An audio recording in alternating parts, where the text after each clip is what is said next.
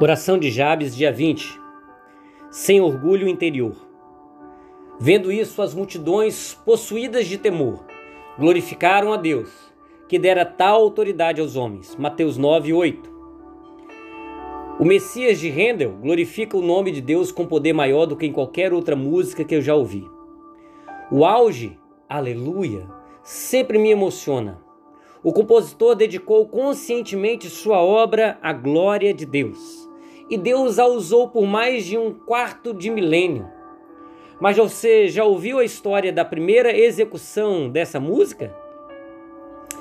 Em 23 de março de 1743, Handel apresentou pela primeira vez no seu oratório em Londres a uma plateia, inclusive ao rei. Conforme a peça era executada, todos pareciam perceber que estavam ouvindo alguma coisa intemporal e sagrada. Quando o Aleluia começou a ser executado, o rei ficou tão emocionado que se pôs de pé. Ignorando o protocolo, o restante da multidão também se levantou. Junto com o rei, todos permaneceram em pé até que as notas finais da música ecoaram pelo salão.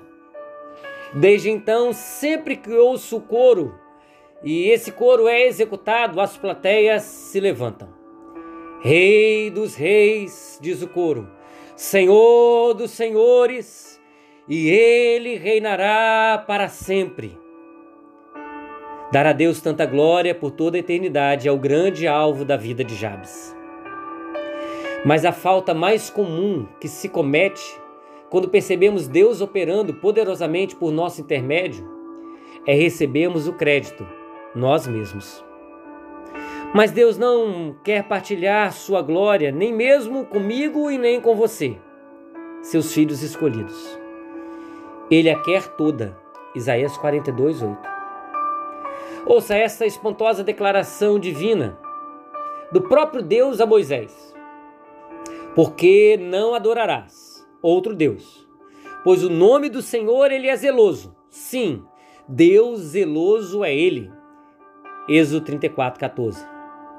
E lembre-se, os quatro primeiros dos dez mandamentos focalizam a proteção do nome, da honra e da glória de Deus.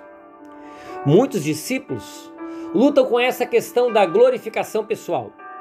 Como é difícil ficar sob os refletores e ainda assim focalizar os refletores em outra pessoa.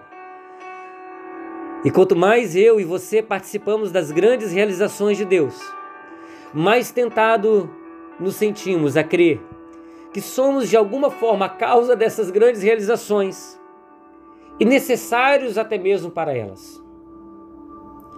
Mas usurpar a glória de Deus é uma ofensa séria. Você poderia perguntar isso a Moisés e ele responderia a você. Moisés se afastou e afastou um pouco seus olhos de Deus enquanto fazia a obra de Deus, quando ele tirava a água de uma pedra. E desse modo, ele acabou sendo desobediente. Improvisando sobre as instruções de Deus, Moisés roubou a glória que pertencia a Deus.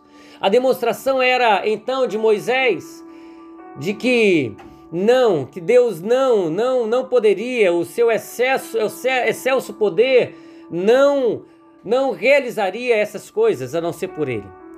Por ter tirado a glória de Deus, Moisés não teve permissão de entrar na terra prometida. Números 20, 12. A glória é de Deus e apenas de Deus, e o propósito do Espírito Santo é sempre engrandecer o nome de Deus. Todos nós precisamos ouvir palavras de encorajamento, mas há um limite em que o modo como recebemos louvor passa do alimento espiritual para o orgulho de nós mesmos.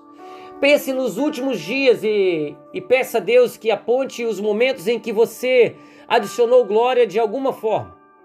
Incentive, eu te incentivo a anotá-los em seu diário.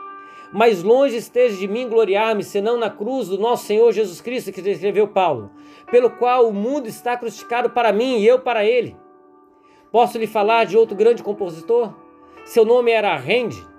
Ele compôs uma obra-prima extraída das Escrituras chamada A Criação. Um ano antes de sua morte, Rende tinha saúde suficiente para ouvi-la exaustivamente. Quando conduziram ao auditório em uma cadeira de rodas, houve um pandemônio. Aplausos e exclamações de louvor cobriram o grande músico. Randy precisou reunir todas as forças para ficar de pé, levantar as mãos para os céus e exclamar: Não, não, não veio de mim, mas de lá. Tudo veio dos céus. Sua voz cansada e falha devia parecer música aos ouvidos, aos ouvidos de Deus. Meu diário de Jabes. Que pessoa em minha vida me inspira mais? Pelo modo que essa pessoa dá glória a Deus. Enquanto recebemos a glória uns dos outros, enquanto buscamos, amamos e ciumentos guardamos a glória dessa vida, a honra e a reputação que vem dos homens, não buscaremos nem poderemos receber a glória que vem de Deus. O orgulho torna a fé impossível, diz Andrew Murray. Deus te abençoe nesse dia, em nome de Jesus.